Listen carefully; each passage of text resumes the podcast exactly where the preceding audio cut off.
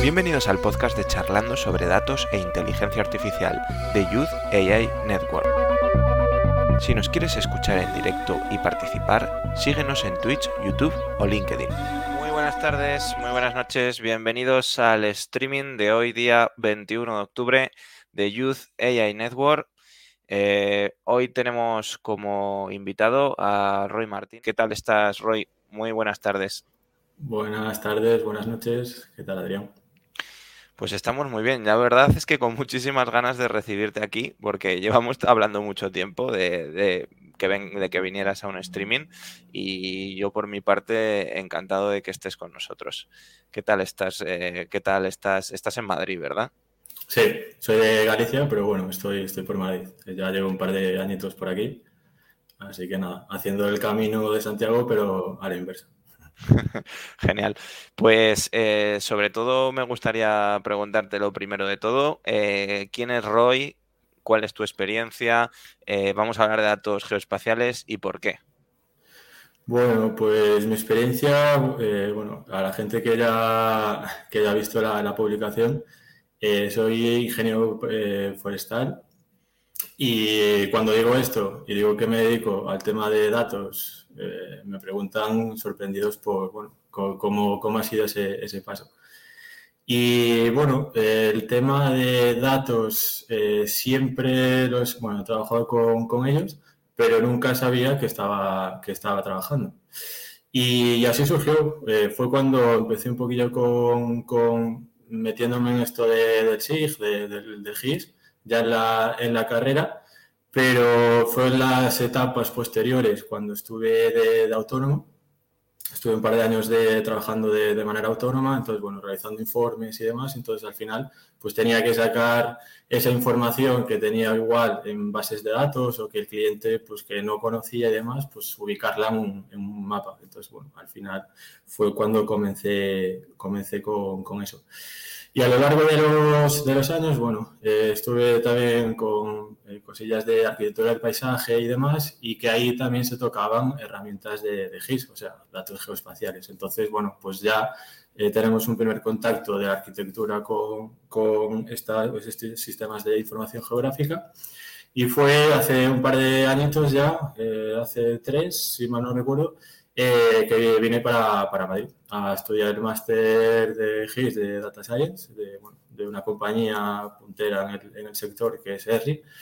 Y, y, a partir de ahí yo vine con la idea, si soy sincero, de cómo aunar, un poco, luego hablaremos, pero bueno, un poco las metodologías BIM que, que se utilizan para, para arquitectura y, y, mezclarlas con, con GIS. Me flipaba todo el tema este de de bueno, ubicar pues, edificios, ubicar obras y tal. es que es, es, yo te lo digo, es, la hostia. o sea, a ver, en este caso ya, ya, sabes que, bueno, que yo trabajo en el mismo sector, en, en el sector de Location Intelligence de GIS, y, y vamos, a mí me, me, parece increíble todo esto, ¿no? Eh, aparte de BIM GIS.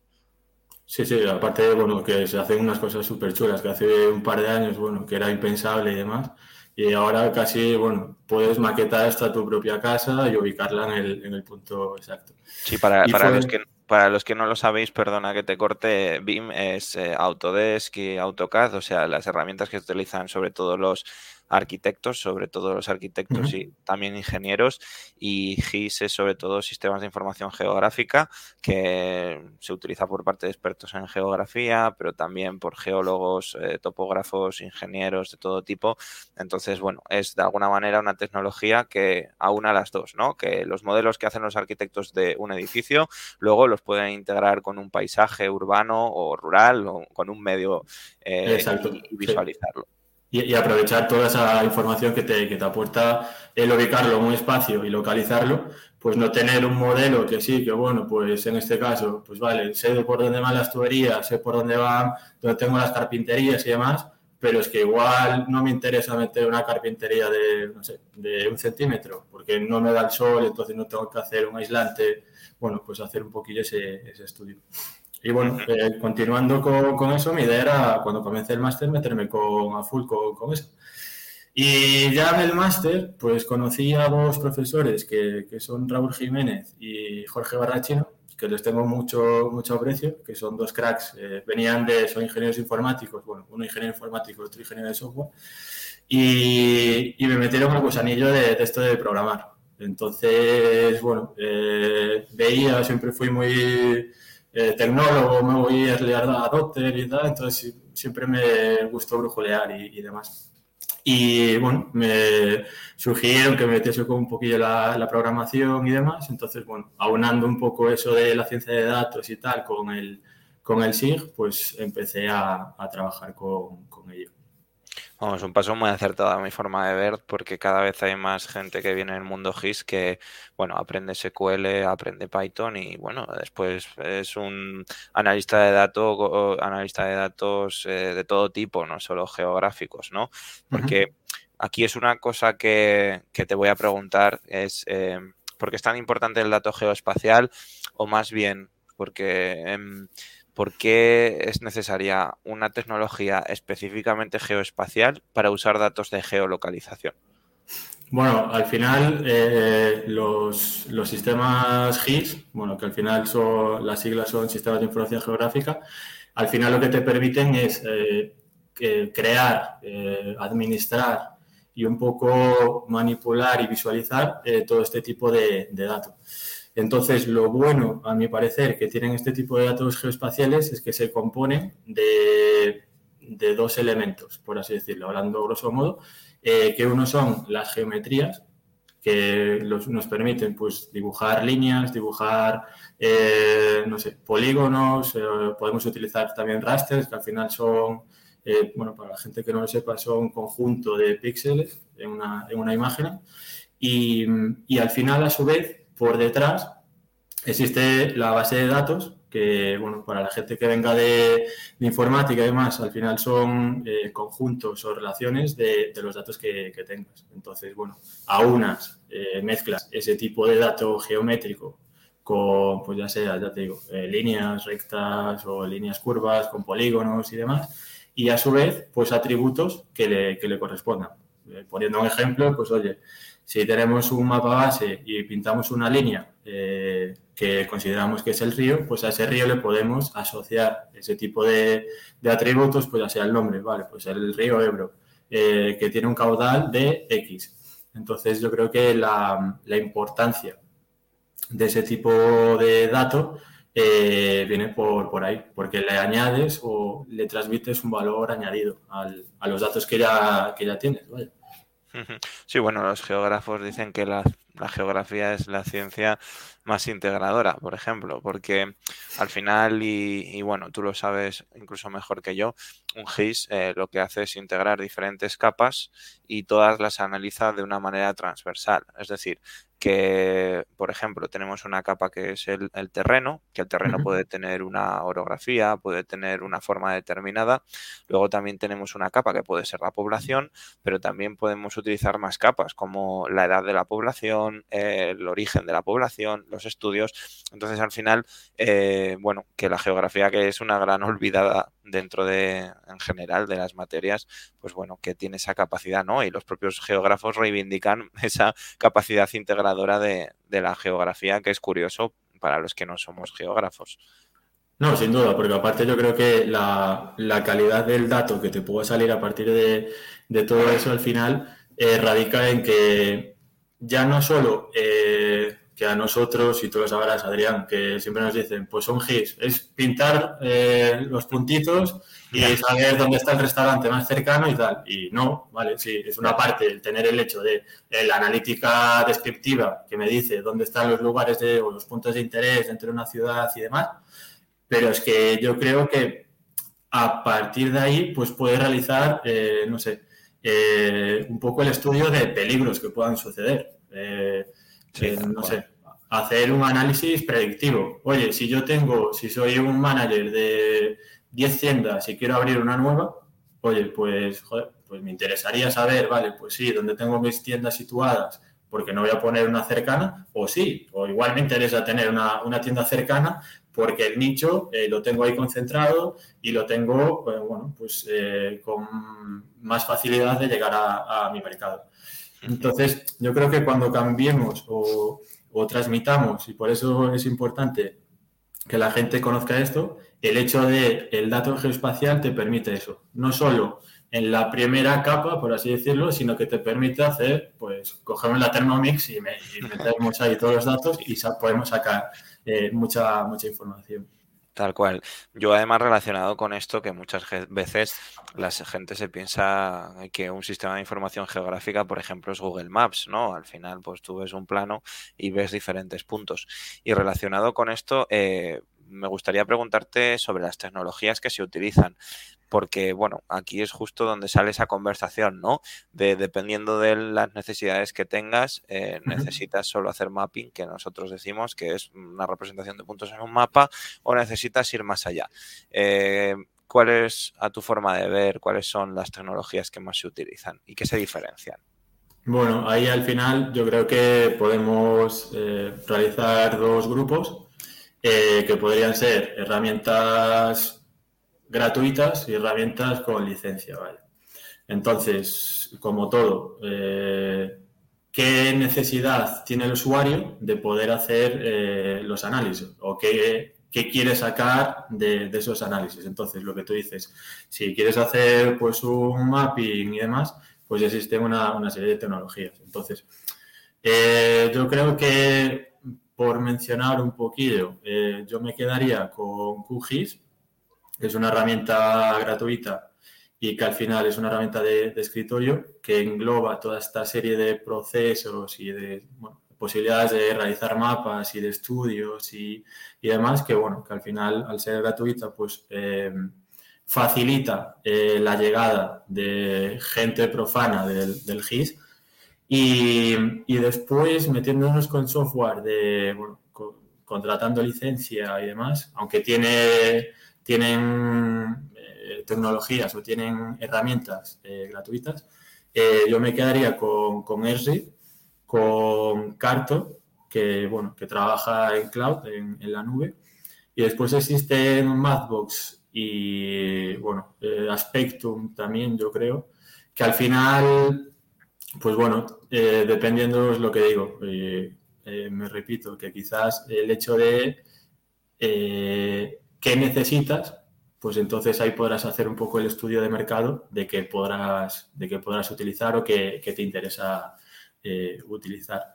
Y luego yo por último también mencionaría OpenStreetMap, que al final es un proyecto colaborativo y a mucha gente que estamos en el, en el mundillo y, a gente que, bueno, que le interesa todo el tema de, de mapping y demás, yo creo que es bastante, bastante interesante. Realizan asiduamente así hackatones, que al final son congregaciones de, gente del, sector, pues bueno, pues para realizar eh, este tipo de proyectos, pues para hacer el mapping de, pues imaginaos, hacer el mapping de carreteras, de, hospitales y demás a través de las fotos, eh, de las ortofotos pues eh, lugares de, bueno, eh, remotos. Pues hace un par de meses estaban con un proyecto en el sur de África y al final, bueno, pues desde tu casa pues puedes ir pintando y más y ayudas a la comunidad de eh, poder utilizar este, este tipo de, tecnologías.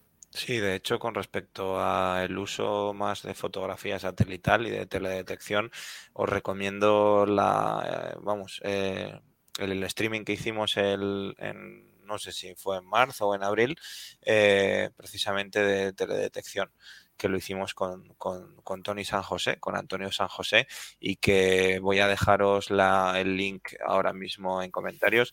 Cuando me veis escribiendo, o sea, cuando me veis que no atiendo es que estoy poniendo en pantalla algunas cosillas que sean útiles, ¿vale? Eh, pero vamos, y otra cosa que te quería preguntar es, vale, tecnologías, eh, las que has mencionado, eh, pero para quien quiera trabajar directamente con código, pues un data scientist, por ejemplo, ¿qué librerías existen? y en qué lenguajes de programación?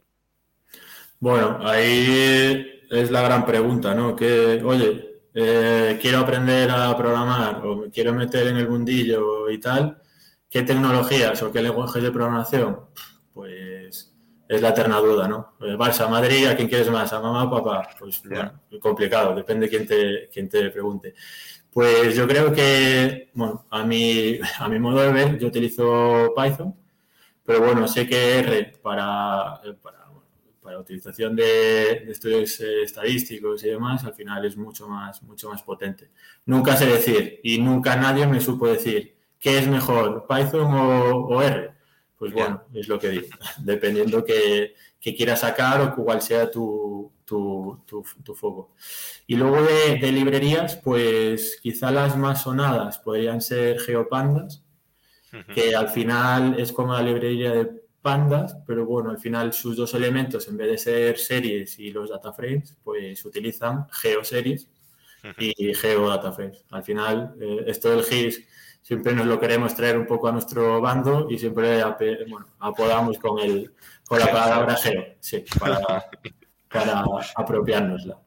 Y, y luego em, la siguiente librería, yo creo que la más importante, sobre todo para, para comenzar y demás, creo que es eh, Matplotlib, que al final es una librería que te permite visualización ya no solo a nivel geo, pero sí a nivel pues, gráficos 2D, gráficos 3D, gráficos de barras y demás, pero a su vez también te permite la visualización de, mapas. Entonces yo creo que esas dos eh, son las que aconsejaría eh, a la gente que, se quiere meter un poquillo en el, tema y luego ya librerías un poco más eh, de código puro, puro, pues que pueden ser NumPy, eh, Scikit-learn para, temas de, de modelos predictivos y demás, pero bueno, yo creo que, esas dos, Geopandas y Matplotlib, que, que podrían ser las más interesantes de, aprender a conocer. Yo de estas lo único que añadiría es eh, pero bueno, que es la parte de, ArcGIS Pro que se puede utilizar también en ArcGIS, eh, sin, o sea, con código.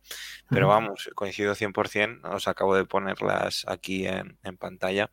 Y, vamos, eh, Mira, sí, ahí yo hacer una cosa para, añadir a, esto, a la gente que quiera bueno, realizar un poco más de automatización de este tipo de proceso y demás, eh, bueno, eh, dentro de QGIS ahí existe una extensión que es, eh, si no recuerdo mal, Grapher Modeler y en ArcGIS Pro es Model Builder y que al final es un poquillo pues para la gente que bueno, que le da un poco de miedo esto de programar procesos y demás, pues te permite a través de, cajitas y que sea un poco más interactivo, pues el hecho de, realizar un poco ese, proceso de, estudio y de, lanzamiento de, procesos, de geoprocesos. Te voy a poner en pantalla una pregunta que nos hacen en el chat, ¿vale? Eh, nos preguntan qué opinas del Leaf Left y, o de Here Maps. Bueno, eh, yo la verdad es que con Here Maps eh, no lo he utilizado, pero con Leaflet eh, la había utilizado, eh, pues como os decía, un poco el hecho de eh, meterme y investigar un poco cómo, cómo, trabajaba y demás. Al final, este tipo de librerías te permiten la visualización y demás. Y yo creo que si ya tienes unos conocimientos un poco más avanzados, yo creo que el Leaflet te aporta mucho más que la, que librería de Matplotlib. Entonces, para el hecho de visualización y para el hecho de eh, representar mapas y representar gráficos, yo creo que mm, optaría más por Leaflet. Vale, eh, escuchamos vuestras preguntas, ¿vale? Todas las vamos a poner, así que vamos, os animamos a preguntar y si no hemos conseguido responder lo que nos decís, pues por supuesto nos podéis insistir y, lo responderemos. Em, ¿Qué te iba a decir ahora? Eh, bueno, tenemos eh, preparado vamos, acordamos en, mostrar algunos casos de uso que ahora os vamos a mostrar. Mm, si quieres ir preparando la pantalla para compartir, eh, mientras tanto, bueno, em, creo que nada más. O sea, em, vamos a mostrar los casos de uso, ¿vale? Y así, vale. Confírmame, Adrián, por favor, que se... Vale, de momento no me llega la señal de la pantalla tuya. Tiene que aparecer abajo. Eh, mm, mm, ¿Lo has compartido? Eh, sí. Ahora, perfecto. vale. vamos para allá. Que va con retardo. Bueno, ahí, eh, como bien decía Adrián, hemos preparado una serie de, casos y un poco eh, mostrar la, capacidad que te pueda, que, te permite este, todo este tema de, de GIS. Entonces, este fue un proyecto que, hicimos. Eh, bueno, esto es la ciudad de, Cal, de, Calpe, en, Valencia, España. Y, lo que hicimos fue la utilización de la, de la ortofoto y de la escena en 3D de, de ESRI, en este caso, y eh, el tratamiento de los datos que pudimos extraer del catastro de España llevados al, mapa, ¿vale? Entonces, eh, si nos vamos, espero que no vaya con mucho retardo, pero si nos vamos moviendo por el mapa, al final pues vemos las edificaciones que, existen en esta, en esta ciudad.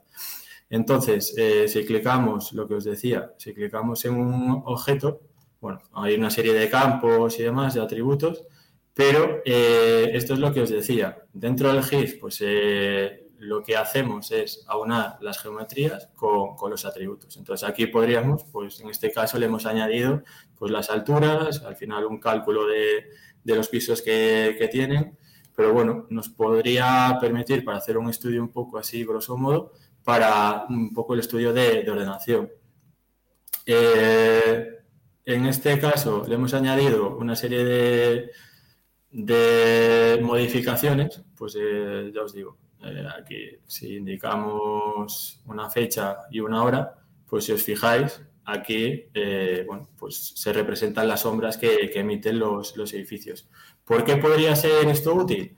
Pues ya no solo para las construcciones, pues sino eh, para, para la plantación, imaginaos, pues el hecho de, vale, pues quiero plantear, perdón, quiero plantar eh, unas especies específicas dentro de esta calle, pues quiero saber qué sombra le puedo emitir o qué especies, no sé, de peces, si hay sombra, pues igual no se dan. Vale, o, o dónde, por ejemplo, poner paneles solares de autoconsumo, ¿no? Esa es sí, una buena aportación. Eh, ahora mismo creo que está bastante en auge. Hay bastantes compañías que están con, eso y al final, pues oye, eh, se, puede, se puede realizar ese tipo de, de, cuestiones. Al final te permite esa facilidad, un poco de moverte por el mapa, y demás y hacer ese, ese, ese estudio. Sí, bueno, esto es, esto es lo que se llama un gemelo digital, o sea, por, o sea, por darle un nombre para que lo conozcáis. Sí, al final es, es, eso. Yo también os recomiendo, si, bueno, si os interesa el tema, eh, uno de mis mentores, por así decirlo, que la verdad es que me echó un cable cuando, cuando estaba en este mundillo de, cuando estaba eh, comenzando, que sigo comenzando, pero bueno, cuando estaba en los primeros pasos, es eh, Pelayo Arbues, que es el jefe de Data Science de Idealista, y que este martes, eh, a las seis menos cuarto, va a dar una charla en la conferencia de Carto, eh, hablando un poco de la utilización de este tipo de, bueno, ellos dentro de Idealista tienen una serie de, mapas y tal, y lo que hicieron fue tratar todos los datos de catastro y enriquecerlos con, datos, bueno, socioeconómicos para aportarle y a, darle un, poco el valor añadido y por hacer un poco el estudio de, mercado. Entonces, bueno, os invito a que si os interesa el tema, el, martes. Y bueno, esto sería un poco para que veáis el tema de, 3D y demás. Y después otro proyecto en el que estuvimos eh, hace, hace dos años fue bueno, un proyecto que me presentó Raúl, el, chico que, que, os decía, y al final era eh, tratar con la Organización Mundial del Turismo, en este caso con el Observatorio del Sur del Tirol para Turismo Sostenible, eh, ver un poco y analizar eh, las rutas de senderismo que existían en la, en la, zona. Entonces, si os fijáis, esta zona de aquí es el, sur de los, de los Alpes en, Italia. Y aquí es un mapa que, presentamos, bueno, que, hicimos así para que, para que vieseis. Y, al final, eh, si os fijáis, aquí em, lo que nos eh, habían eh, propuesto desde, desde, el observatorio era el hecho de, mm, según una base, un criterio, pues clasificar las, las rutas que, que habían en el, territorio en base a la accesibilidad, ¿vale? Entonces, bueno, lo que hicimos fue, explicándolo así un poco de alto nivel, eh, mezclar pues paradas de autobús, estaciones de ferrocarril, eh, carreteras principales y secundarias, eh, cercanía con, las ciudades y con los, y con los pueblos. Y entonces al final, mezclando un poquillo todo, todo eso, pues pues llegamos a esta, a esta visualización del mapa, donde las líneas verdes son eh, rutas primarias, las amarillas secundarias y las terceras eh, terciarias. Entonces, bueno, eh, por... Son capas, ¿no? O sea, por explicarlo al que no sepa nada. Ahí estás trabajando con capas, visibilizando unas u otras capas en un entorno de Argis Online. Exacto, sí. Eh, en este caso, sí. Y bueno, aquí es haciendo un estudio un poco de dónde confluían las entradas eh, de, las rutas, entonces viendo eh, pues posibilidad de crear más paradas de autobús o más posibilidades de que, el, de que el senderista pudiese llegar más, más fácilmente. Y bueno, esos son proyectos así que, que se pueden realizar.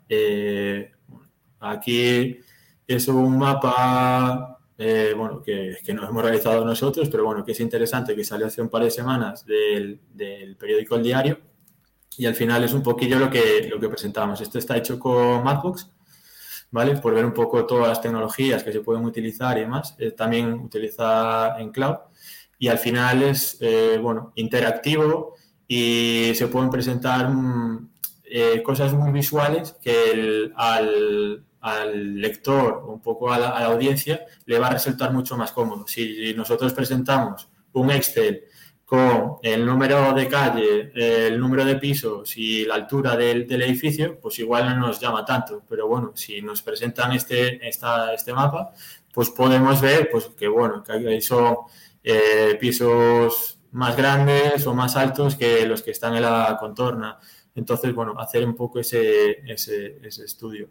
Y después, un poco por, finalizar, este está realizado con, eh, con Carto, ¿vale? Por ver un poco todas las tecnologías y que veáis un poco ejemplos. Eh, bueno, ver un poco la, utilización del mapa de, Madrid y ver eh, la calidad de aire a través de las estaciones de, de, estudio del aire de, Madrid y hacer un poco ese, esa, ese estudio, ese análisis, viendo, pues bueno, aquí podemos ver seguramente sea la calle Alcalá, eh, Gran Vía seguramente por aquí, eh, Alberto Aguilera, bueno, que nos permite y que nos da un poco más de un poco más de, información. Entonces, para, para, el que quiera tener datos de este tipo, decir que son datos abiertos del Ayuntamiento de Madrid, que los publican no sé cada cuánto lo actualizan, pero de una manera bastante habitual y que, y que este dato está disponible y que muchos datos geoespaciales están disponibles en portales de Open Data y que, bueno, así como repositorio principal, igual que de otro tipo de datos, podéis ir al, al portal de Open Data del Gobierno de España que de alguna manera intenta recopilar lo que hay a nivel de todo el país entonces, en el caso de España, pues eso sería un buen sitio y que estos datos que estáis viendo ahora, mm, si queréis probar una tecnología geoespacial, vosotros mismos los podéis descargar e incorporar en un, en un mapa. Exactamente, sí. Y yo creo que, bueno, por un poco por, resumen y demás, eh, comentar también que existen este tipo de tecnologías a nivel visual, pero que sepáis que también eh, se pueden integrar en herramientas de, de análisis de datos como pueden ser en este caso Power BI, ¿vale?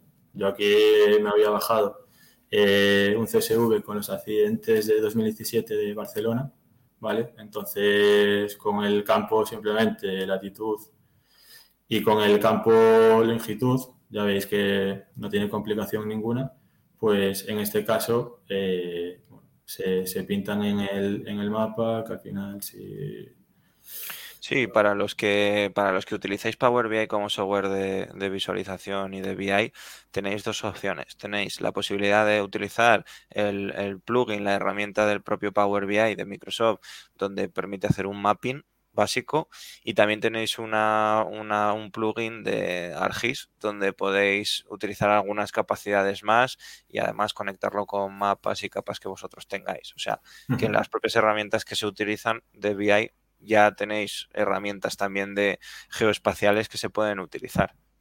Exactamente, sí.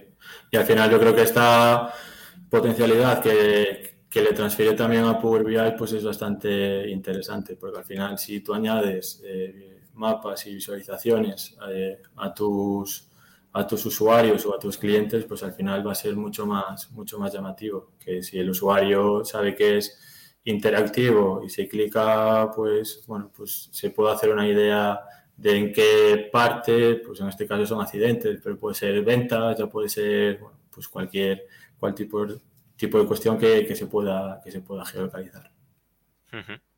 Pues ahora estamos un poco más atentos a las preguntas que nos queráis trasladar, ¿vale? Porque de lo que queríamos mostraros, pues estaría todo ya hecho, ¿no? Entonces, eh, yo lo que voy a hacer, preguntarte mientras tanto, si tenemos eh, preguntas y comentarios. Si no, por supuesto, esto queda subido y en YouTube, por ejemplo, no es bastante habitual de que nos pongáis también vuestros comentarios a posteriori y siempre tratamos de responderlos.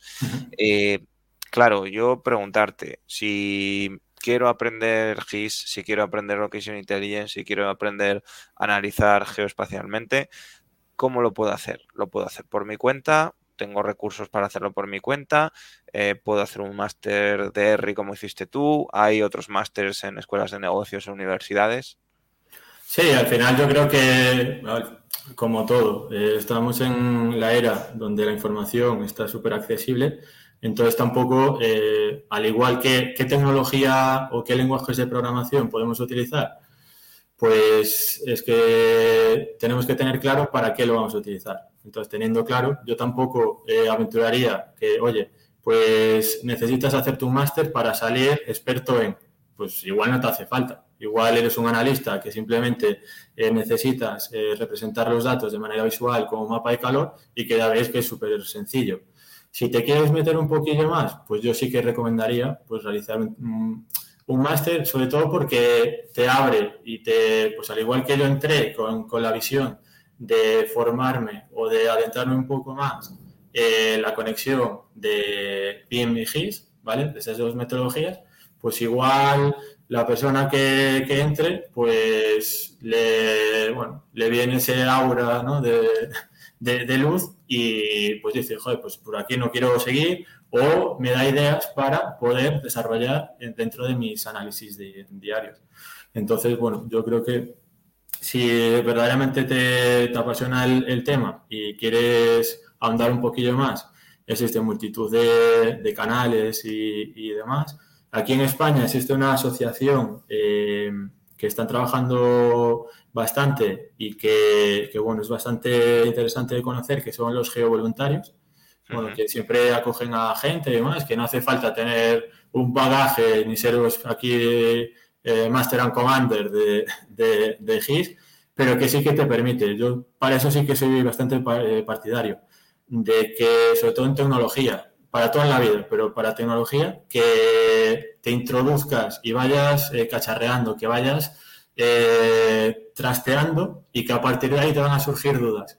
Entonces, cuando tengas esas dudas, eh, mi manera de ver o mi consejo es que lo preguntes, que te metas en el mundillo, que abras LinkedIn y le preguntes. Yo, por ejemplo, con, con Pelayo, eh, propuso a través de Twitter pues una serie de entrevistas en las que tú le explicabas un poco el background que, tenías y él te aconsejaba, dentro de su opinión, pues hacia dónde tirar o desde su experiencia eh, hacia, dónde, hacia dónde tiraría. Luego otra persona que también, eh, bueno, le, comenté y le pregunté y estuvo siempre muy accesible es Jesús Lagos, que, bueno, que trabaja en la parte de, de data de Orange aquí en Madrid y que es ingeniero de montes. Entonces me surgió la duda, joder, es que un ingeniero de montes que trabaja en el tema de data y que es un crack, porque veo que hace cosas súper chulas con R, con no sé qué, con tal, joder, pues yo también quiero. Entonces, bueno, pues le preguntas, que igual hay gente que, pues, que no tiene tiempo o que, bueno, pues que no te contesta, pero eh, rompe la cabeza para que así sea, porque al final todos hemos comenzado y todos estamos en el, en el mundillo, pues oye, siempre que podamos echar un, un cable, pues oye, estupenda, estupendamente. Voy a compartir un comentario que nos entra ahora mismo por YouTube, ¿vale? Te lo leo y lo respondemos. Alfredo, Alfredo Rivera, gracias por, por comentar. Estoy observando en compañías eléctricas que tienden a almacenar todo tipo de atributos de sus activos, además de la información geo, y desde mi poco conocimiento no sé si tiene sentido. ¿Qué pensáis? Y añade después, me refiero a lo que mantienen en, por ejemplo, ERRI en lugar de bases de datos tradicionales.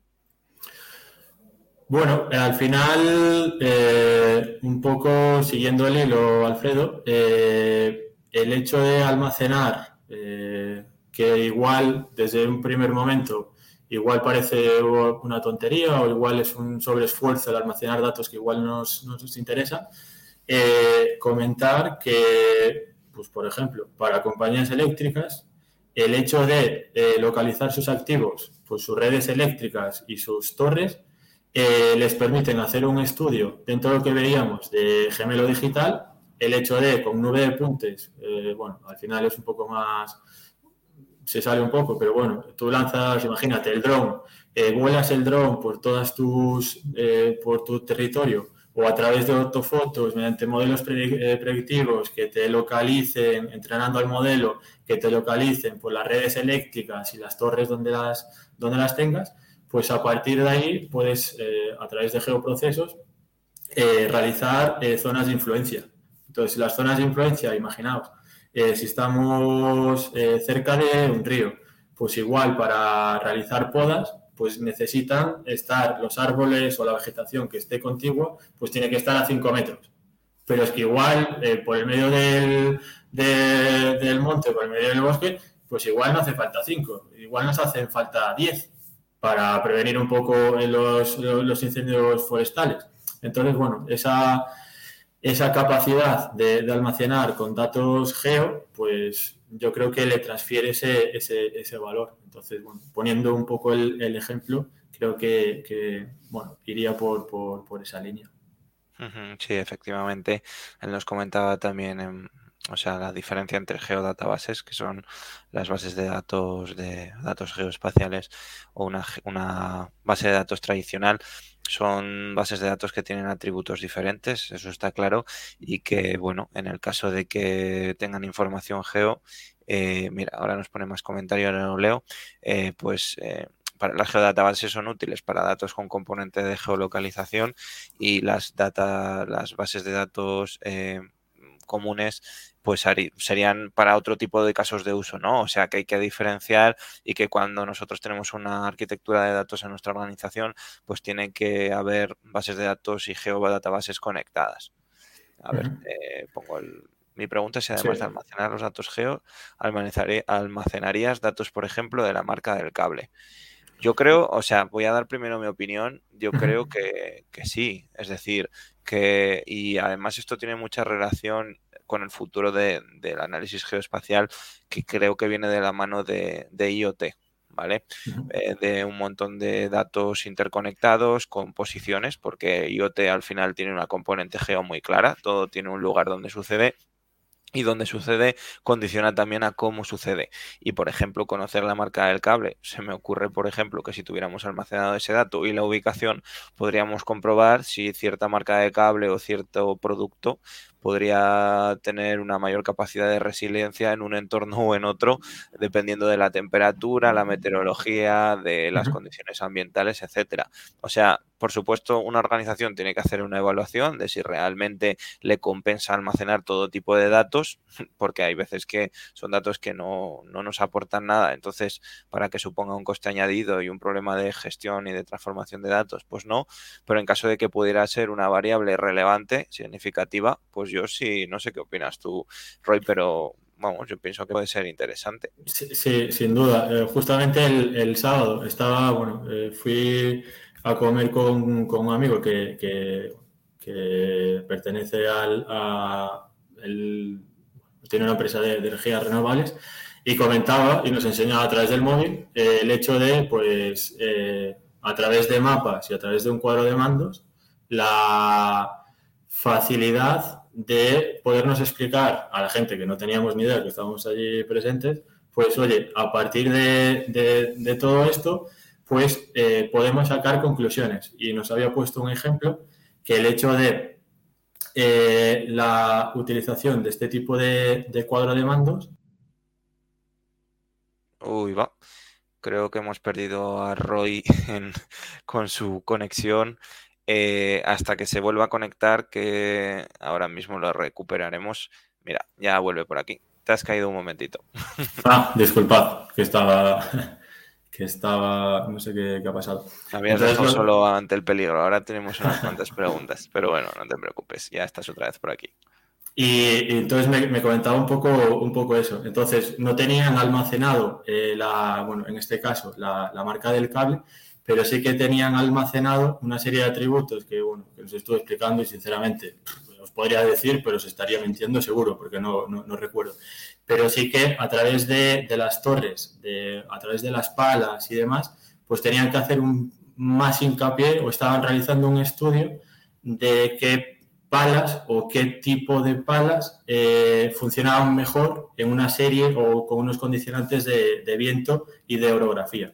Entonces estaban haciendo un estudio, bueno, él comentaba en, Bulgaria, que tenía una serie de parques que a través de una pala un poco más tal, bueno, ya os digo que no tengo mucha, mucha idea. Y eso, esa info la tenían almacenada. Entonces, eh, a tu pregunta, Alfredo, pues eh, por mi parte yo creo que sería pertinente. Tal como decías, eh, no creo que sea eh, necesario almacenar toda la información de, pues, de, fabricante y demás. Eso sí que puedes utilizar una, base de datos relacionales eh, común, pero sí que añade este tipo de cuestiones que a su vez eh, puedas utilizar en el, en el futuro. Con relación a eso, aparte de agradecernos a Alfredo haber trasladado sus preguntas, agradecerle a él pues que precisamente nos, nos comentara en el chat. Nos pregunta por último, ¿qué puede cambiar más si resulta menos ágil tal vez? ¿No sería mejor combinar ambas tecnologías para almacenamiento? Sí, sí, o sea, eh, estamos precisamente en esa línea, ¿no? O sea, muchas veces se utiliza una geodatabase específica con un tipo de almacenamiento o un PostgreSQL, por ejemplo, para los datos de geodatabase y eso a su vez pues se conecta con otras bases de datos que tengamos dentro de la compañía. Entonces, eso hablamos un poco de eso, ¿no? De la combinación de, del almacenamiento geo con, con cualquier otra variable, porque además en los sistemas geo, pues se sienten más cómodos cuando trabajan con datos geo. O sea, a veces es mejor seleccionar bien qué queremos para cada cosa. Eh, mm, gracias Alfredo por las preguntas. Tenemos a Martí que nos hace también una pregunta, en este caso más pues de uso de la tecnología. Nos dice Martí, eh, buenas tardes, me acabo de sumar y no sé si la pregunta es pertinente. Sí que es pertinente, aún no habíamos hablado de eso, así que te lo agradecemos. Pero, ¿qué pensáis del bajo nivel en la integración de datos en las administraciones, en las administraciones locales? Y añade, y qué papel pueden jugar los GIS para la mejora de la colaboración entre departamentos y áreas. Bueno, ahí eh, es pregunta un poco, creo que trampa, porque al final la administración local siempre van a estar un poco eh, sujetos de pies y manos, eh, o por lo menos es lo que, lo que creo que, que, le sucede. Y al final el adquirir nuevas tecnologías y nuevas herramientas, pues siempre van a ir un poco más un poco más en la cola, por, por, así decirlo. Entiendo que, es complicado. Pero, pero yo creo que últimamente veo un cambio bastante, bastante grande con, con respecto a esto, porque le están viendo la, la, potencia que, que, les, que les transmite. Eh, ya sea... Sí, perdona, Adri. No, no, continúa. Ahora daré la respuesta, o sea, mi opinión. Sí, al final ya os digo que, dentro, por ejemplo, el Ayuntamiento de Madrid está haciendo cosas bastante interesantes de mezclar un poco la, todos los datos abiertos que, antes hablaba Adrián y, introduciéndolos un poco en mapas. bueno, tengo también, había presentado también un, ejemplo que, que, bueno, que podemos poner en el, en el chat y es la, un poco la integración pues, de las obras de, que tienen el viario y demás, pues bueno, mezclarlas un poco con, a su vez, con el tráfico en tiempo real. Entonces, bueno, eh, no creo que exista un bajo nivel eh, consciente, sino porque tienen muchas limitaciones, ya sea para la utilización de, las propias herramientas, que al final los, equipos que, puedan tener, pues bueno, eh, quizás estén obsoletos y que bueno, el hecho de, utilizar este tipo de herramientas te, permite o, necesitas equipos, equipos potentes. Entonces, bueno, yo creo que tampoco es que, sea por, eso. Y disculpa, Sí, yo mm, acabo de poner en el chat, por ejemplo, un ejemplo, valga la redundancia, de cómo el GIS a veces es también integrador de los datos que dispone un, área, un municipio, no solo un municipio. En este caso es el Cabildo de La Palma, que como sabéis, y por desgracia en, en estos momentos continúa la erupción en la isla y, mucha de la información que se ha visto durante estas semanas del volcán es información GIS o proviene de fuentes de datos GIS.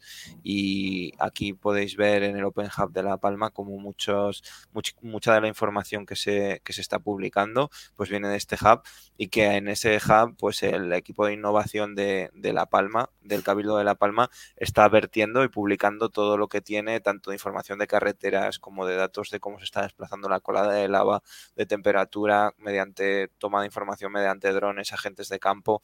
Es decir, que el GIS efectivamente puede jugar un papel integrador. De hecho, yo os invito a ver eh, una de las sesiones de la conferencia de ERRI que ha sido esta semana, donde eh, entrevista ERRI al, al, responsable de innovación en el Cabildo de La Palma y que cuenta cómo antes incluso de la erupción, porque esto era de antes, pues utilizaban la información GIS en el territorio. Y, también, pues en la línea de lo que dices del Ayuntamiento de Madrid, lo mismo. Yo aquí, a conociendo ya más de, más dentro eh, cómo es la política en las organizaciones, o sea, cómo se mueven internamente estos temas en las organizaciones, yo creo que lo, hay una doble responsabilidad. En algunos casos es cierto que hay un desconocimiento de que la tecnología geoespacial puede aportar información útil para las administraciones, también en la integración de datos, pero en otro caso es porque los departamentos de GIS de los ayuntamientos, comunidades e incluso nivel ministerial eh, no se les asignan tantas tareas, no se le da tanta importancia, no se les da tanta importancia como podrían tener, porque hay muchos de estas instituciones que tienen equipos de expertos en, en sistemas GIS que suelen trabajar más con cartografía y con información del GIS más tradicional, pero en cambio el GIS ha avanzado mucho y esos equipos pueden ser utilizados por todos los departamentos y consejerías de las instituciones para aportar más información. Y una manera clara es los portales de datos abiertos, como el que acabo de compartir del Cabildo de La Palma, porque bueno, son útiles, ¿no? Para mejorar esa colaboración entre departamentos y áreas que nos comentabas, Martí pues eh, mm, os voy a compartir también un enlace donde podéis ver, eh, a ver si lo encuentro en concreto, cuál es el de La Palma. Eh, si tenéis algún comentario más, lo vamos a responder. Ahora ya iremos terminando. Llevamos 50 minutos. gracias por, las preguntas. a ver si encuentro yo precisamente en La Palma una de las bueno, la explicación del uso que se hace, eh, presentaciones especiales. Eh, aquí lo tengo. Eh, ahora solo me tengo que acordar de cómo se llamaba el, responsable de. Bermejo. Eso es. y el Juan Antonio Bermejo. Juan Antonio Bermejo. Vale, pues lo tenéis por aquí. una, una, entrevista que se le hace él en la conferencia de ERRI para entrar ahí tendréis que registraros, entonces también hay una, posibilidad abierta en YouTube, un poquito más cortita, a modo de preview, que, es, que ahora mismo os voy a compartir también para que lo veáis y tenéis algunos ejemplos más con diferentes mm, empresas y, instituciones que utilizan el GIS. ¿Vale? Bueno, os lo dejo por allí. No sé si tenemos más preguntas. Si tenemos más preguntas, eh, admitimos una más, así que esperamos que sea muy buena. Y, si no, pues terminaremos eh, esta interesante conversación con Roy Martínez, en el que hemos estado hablando sobre tecnología geoespacial y el análisis geoespacial. Eh, lo último, preguntarte, Roy, bueno, ¿qué resumirías de la tecnología geoespacial, ¿qué capacidades crees que aporta diferenciales en el análisis de datos? Pues bueno, haciendo un poco el, resumen de todo lo que hemos comentado, es eh, que eh, a todos los analistas o todas las personas que, trabajen con, datos, eh, que se meta un poquillo más en todo este tema de geoespacial, porque les va a aportar valor añadido. Entonces, que no les tenga un miedo el hecho de, bueno, de no saber representarlos o, sacar información interesante, sino que, bueno, que a través de los datos que puedan tener, que los, que los aprovechen y que, bueno, que empiecen a, a trastear con, con, ellos. Que utilicen la tecnología que, que, sea. Al final, todas las tecnologías, sabiendo el foco en el que, en el que quieres eh, eh, utilizar, pues al final será una u otra, pero bueno, que, utilicen la que, la que sea. Y vuelvo a repetir, si tienen alguna cuestión o si tienen alguna inquietud y demás, que se la pregunten a la persona que consideren que, pueda saber del, tema, porque al final nace, nace, aprendido y al final, quitándonos un poco de tecnologías, de empresas y demás, eh, todo el mundo está aquí para, para ayudar. Entonces, bueno, yo soy el primero que cualquier cosilla que, estoy abierto a, si la sé, pues a, solucionar. Pues te agradezco mucho tu tiempo, Roy, por estar aquí con nosotros hoy.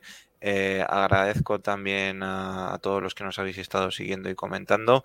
Eh, bueno, te despido, Roy. Muchas gracias por estar y por estar, por compartir tus ideas y opiniones. Muchas gracias a vosotros por, invitarme.